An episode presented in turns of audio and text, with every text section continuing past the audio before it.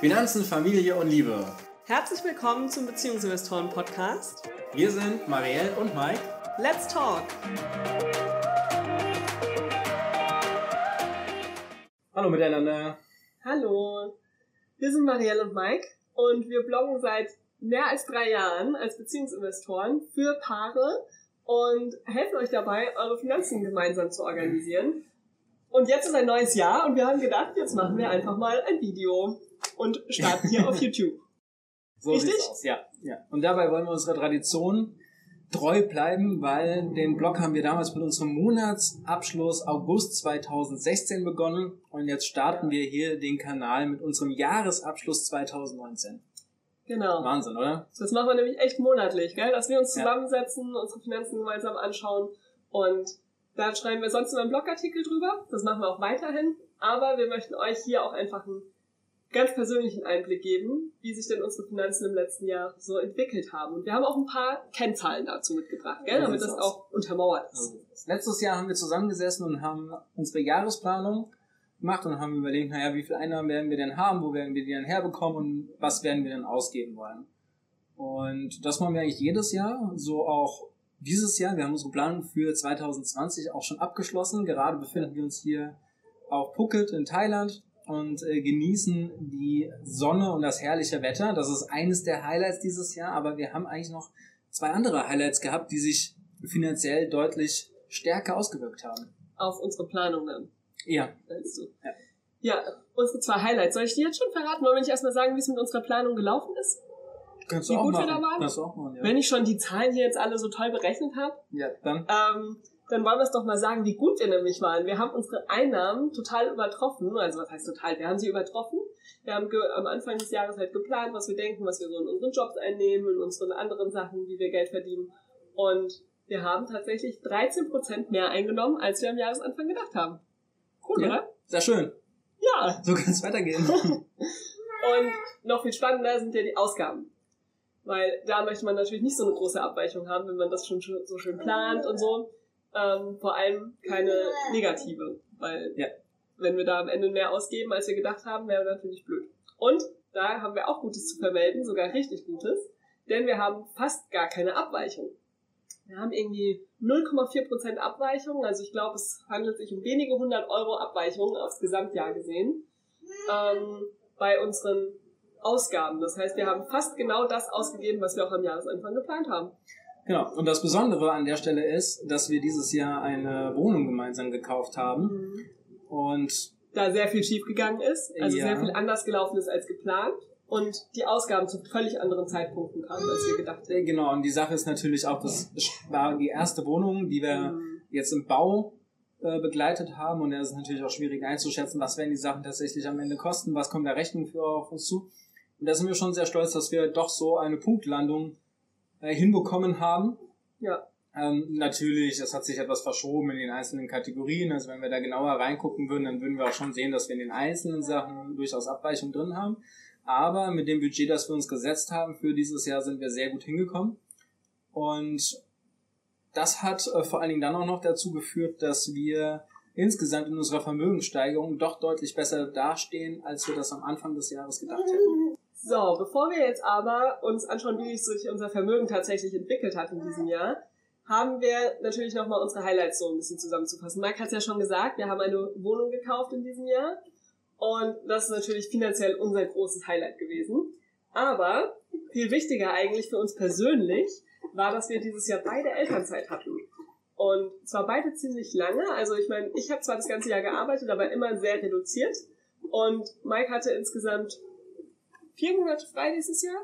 Ja, Vier Monate war er voll zu Hause. Und ansonsten hat er auch in Teilzeit gearbeitet. Also wir sind aktuell beide immer noch in Elternzeit. Und sind sehr froh darüber. Aber natürlich hat das einen großen finanziellen Impact. Der war uns vorher bewusst, den haben wir uns vorher ausgerechnet und wir sind froh, dass wir uns den leisten können. Aber wir haben einfach das ganze Jahr mit reduzierten Gehältern hingekriegt. Und Genau. das ist echt auch ziemlich cool. Also für alle, die noch nicht in Elternzeit sind oder sich damit noch nicht beschäftigt haben, äh, Elterngeld gibt's ungefähr 60 Prozent des letzten äh, Bruttoeinkommens und auf die letzten zwölf Monate gerechnet ähm, vor der Geburt und das ist natürlich schon sehr wenig dann. So, und genau diese Elternzeit hatte natürlich auch Auswirkungen auf unsere Sparquoten. In den letzten Jahren haben wir da ziemlich gute Werte hingelegt, zwischen 30 und 50 Prozent im Jahr. Das heißt, wir haben deutlich, deutlich mehr eingenommen, als wir ausgegeben haben. So, jetzt sitze ich hier ganz plötzlich alleine. Das liegt daran, dass wir ja unseren kleinen Baby-Investor haben, wegen dem wir eben die Elternzeit nehmen. Und der möchte jetzt ein bisschen Aufmerksamkeit von Mike. Die planschen ein bisschen im Wasser. Deshalb erzähle ich euch zu Ende, wie es mit unseren Sparquoten weitergegangen ist. Auf jeden Fall sind die dieses Jahr deutlich runtergegangen, weil wir natürlich viel weniger Einnahmen hatten. Mike hat es ja gerade schon erklärt, mit der Elternzeit, da hatten wir weniger Einnahmen. Und gleichzeitig hatten wir auch höhere Ausgaben als sonst, durch die Wohnung vor allem bedingt. Und unsere Sparquoten haben sich dann wie folgt entwickelt. Ich konnte trotz allem immer noch ungefähr 19 Prozent meiner Einnahmen sparen in diesem Jahr. Das heißt, ich musste sie nicht ausgeben.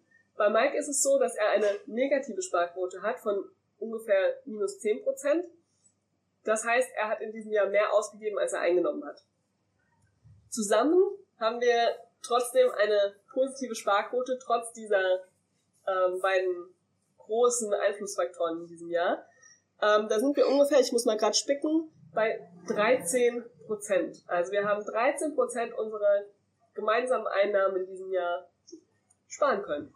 Und das ist im Rahmen von diesen ähm, Rahmenbedingungen echt richtig cool. Da sind wir super stolz und froh, weil wir am Jahresanfang das deutlich anders angenommen hatten. Wir hatten ja gerade schon gesagt, dass die Einnahmen bei uns jetzt auch deutlich höher waren dieses Jahr, als wir gedacht hatten. 13 Prozent ungefähr, das deckt sich ja. ja?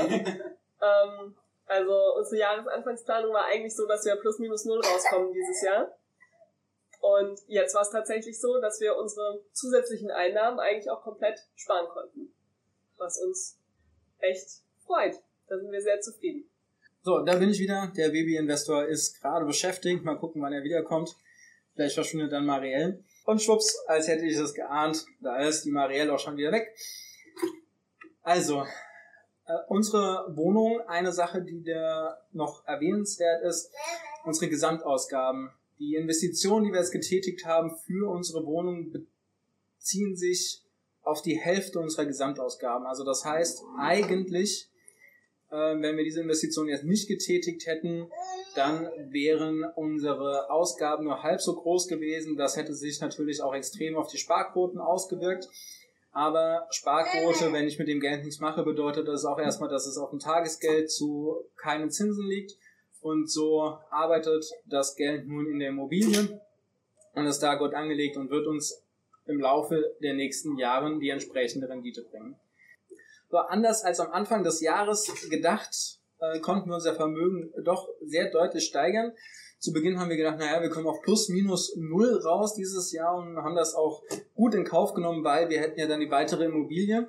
Aber es ist ganz anders gekommen, weil wir haben neben der Immobilie auch unser Aktiendepot deutlich ausgebaut dieses Jahr und wir haben vor allen Dingen etwas umgeschichtet ähm, hin zu einem Dividendendepot, was mehr auf Ausschüttungen ausgelegt ist.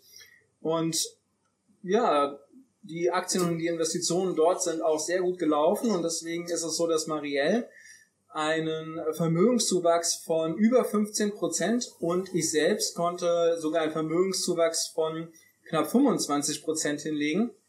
Also das ist mit der Investition, mit den vorhandenen Sparquoten, die jetzt nicht so groß waren, doch schon einiges an Steigerung und das ist eben zurückzuführen auf die Investitionen, die wir in den letzten Jahren schon getätigt haben. Also das hat sich dieses Jahr tatsächlich sehr gut ausgezahlt und wir sind jetzt gespannt, wie es in 2020 weitergehen, ob sich da unsere Investitionen auch wieder so positiv auswirken werden. Bevor wir zum Ende kommen, Vermögenssteigerung ist ja alles schön und gut, aber letztendlich machen wir diesen Monatsabschluss ja immer mit diesem Hintergedanken der finanziellen Freiheit. Ja? Ähm, der Artikel heißt auch so dazu auf unserem Blog und es geht für uns darum, dass wir gemeinsam die finanzielle Freiheit erreichen möchten. Das heißt, wir möchten all unsere Ausgaben durch passive Einnahmen decken können. Genau, das sind für uns Dividenden, Mieteinnahmen, äh, Airbnb-Vermietung und solche Sachen. Genau, also alles, was wir aus unseren Investitionen herausbekommen. Finanzielle Freiheit bedeutet für uns vor allem auch, Wahlmöglichkeiten zu haben und frei entscheiden zu können, was wir machen.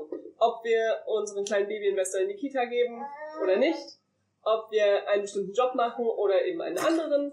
Und deshalb möchten wir versuchen, möglichst viel passive Einnahmen zu bekommen, ja? Weil wenn wir die haben, dann haben wir eben diese Freiheit, diese finanzielle Freiheit zu entscheiden, wie es für unser Leben gerade am besten passt. So, und wie sieht's denn mit der finanziellen Freiheit aus? Die kann man ja ziemlich gut berechnen. Und zwar, indem wir einfach schauen, wie viel unserer aktuellen Ausgaben wir tatsächlich schon durch unsere passiven Einnahmen decken können. Und das war in 2019 auch natürlich ein sehr spannender Wert, weil wir eben so viel mehr Ausgaben hatten, als wir es in den Jahren davor hatten. Und unsere passiven Einnahmen sind auch ein bisschen gestiegen durch die Dividendenaktien, die Mike schon berichtet hat und natürlich jetzt auch Mieteinnahmen am Jahresende, aber noch nicht in der Relation. Dementsprechend kommen wir auf folgende Werte. Ich habe 14,66% finanzielle Freiheit erreicht. Das heißt, ich konnte 14,66% meiner Gesamtausgaben des Jahres durch passive Einnahmen decken. Und bei Mike sind es 5,46% die er durch passive Einnahmen decken konnte.